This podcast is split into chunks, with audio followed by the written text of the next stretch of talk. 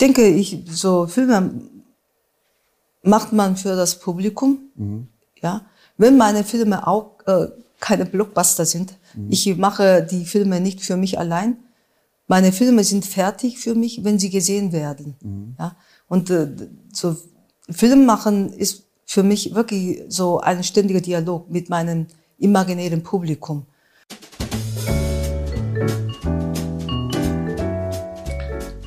Herzlich willkommen zu einer neuen Ausgabe vom Kulturtalk im Union Square und ich freue mich heute ganz besonders, Sung Jung Cho begrüßen zu dürfen. Ich hoffe, ich habe es richtig gesagt. Gute Aussprache. Dankeschön, Dankeschön. Ähm, sie ist 1966 in Busan geboren, in äh, Südkorea, ist Filmemacherin, Produzentin und seit 2011 als Professorin für künstlerischen Film und Bewegtbild an der HWK Saar tätig. Und sie sagt äh, in ihrem Blog, Kino ist das Größte. Hallo. ähm, von Südkorea nach Saarbrücken, da müssen wir mit Sicherheit einiges aufarbeiten. Da gibt es mit Sicherheit viel zu erzählen.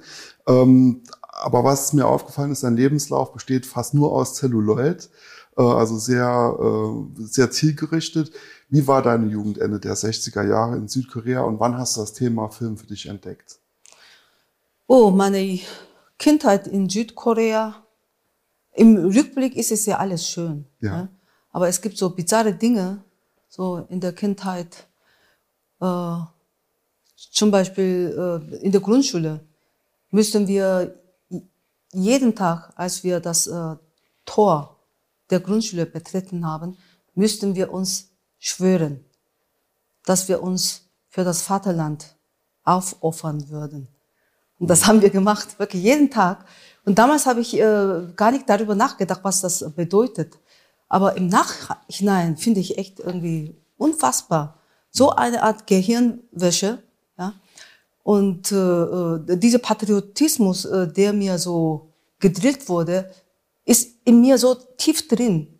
Und wenn ich mich jetzt auch betrachte, bin ich wirklich total patriotisch. Das ist furchtbar, aber ich kann es nicht ablegen. Mhm. Ja. Und was ich mache, so halt Filme, momentan hauptsächlich äh, so in Nordkorea, mit Nordkorea, denke ich, das äh, ruht auch, glaube ich, in meinem Patriotismus, dass ich den Frieden auf der Halbinsel beitragen möchte. Mhm. Ja. Ja. Ähm, und wie hast du das Thema Film für dich entdeckt als, als eine, eine, eine Möglichkeit, sich auszudrücken?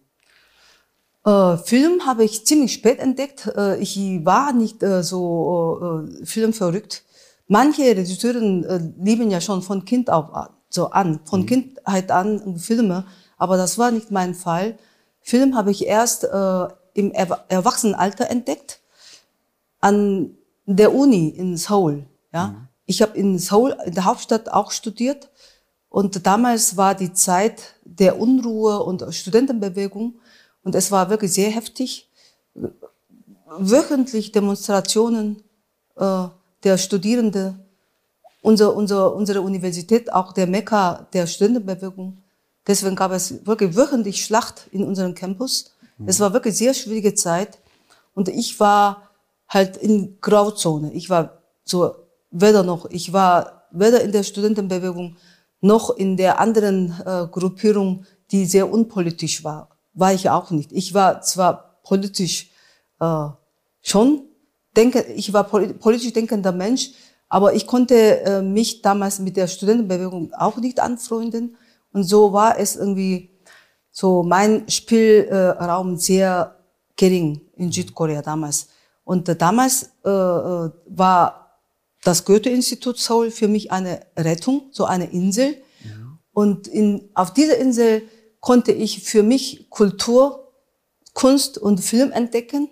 Und äh, das waren die Experimentalfilme der 20 Jahre aus Deutschland. Man nennt es absoluter Film.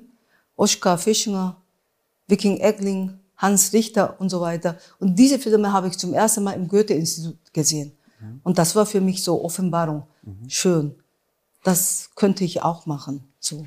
Ja, okay. Jetzt hast du schon eine Frage äh, vorweggenommen, die ich später stellen wollte. Aber vielleicht können wir erstmal auf genau das eingehen. Nämlich, was sind die Besonderheiten des südkoreanischen Films? Also ähm, äh, es gab ja der, oder die Filmszene wurde ja mit Sicherheit durch Krieg, Teilung und Militärdiktatur beeinflusst. Kannst du das mal ein bisschen umreißen? Das ist, äh, ja, südkoreanische Film, das ist, äh, muss man gen etwas ge so genauer eingrenzen, äh, in welchem Zeitfenster. Mhm. Südkoreanische Filme haben auch 100 Jahre äh, Geschichte und mhm. Tradition. Und momentan sind äh, die Filme wirklich äh, weltweit gefeiert. Mhm. Ja. ja. Aber in meiner Zeit war es noch sehr schwierig. Mhm. Ja. Und die Militärdiktatur hat äh, zensiert. Ja.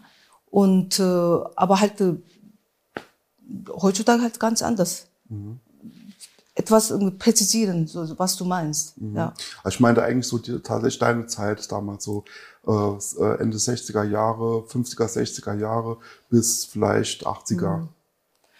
Da gab's ja die ähm, diese ähm, Korean New Wave, kann man vielleicht mhm. später nochmal drauf eingehen, mhm. aber wie war es zu deiner Zeit, als du als junge Erwachsene dieses Thema entdeckt hast? Äh, ich ich habe nicht koreanisches Kino entdeckt, sondern ich habe äh, deutsches, deutsches ja. Kino entdeckt. Und zwar äh, diese klassische Avantgarde 20er Jahre. Ja. ja. Und koreanisches Kino hat mir eigentlich nicht viel, so viel gesagt mhm. damals. Ich, ich war äh, nicht so interessiert. Und damals äh, hatten die koreanischen Regisseure sehr schwer gehabt, mhm. weil äh, die Regierung sehr stark zensiert hat.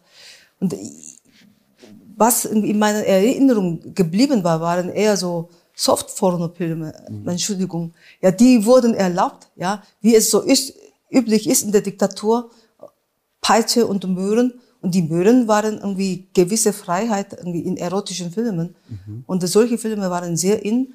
Und dann gab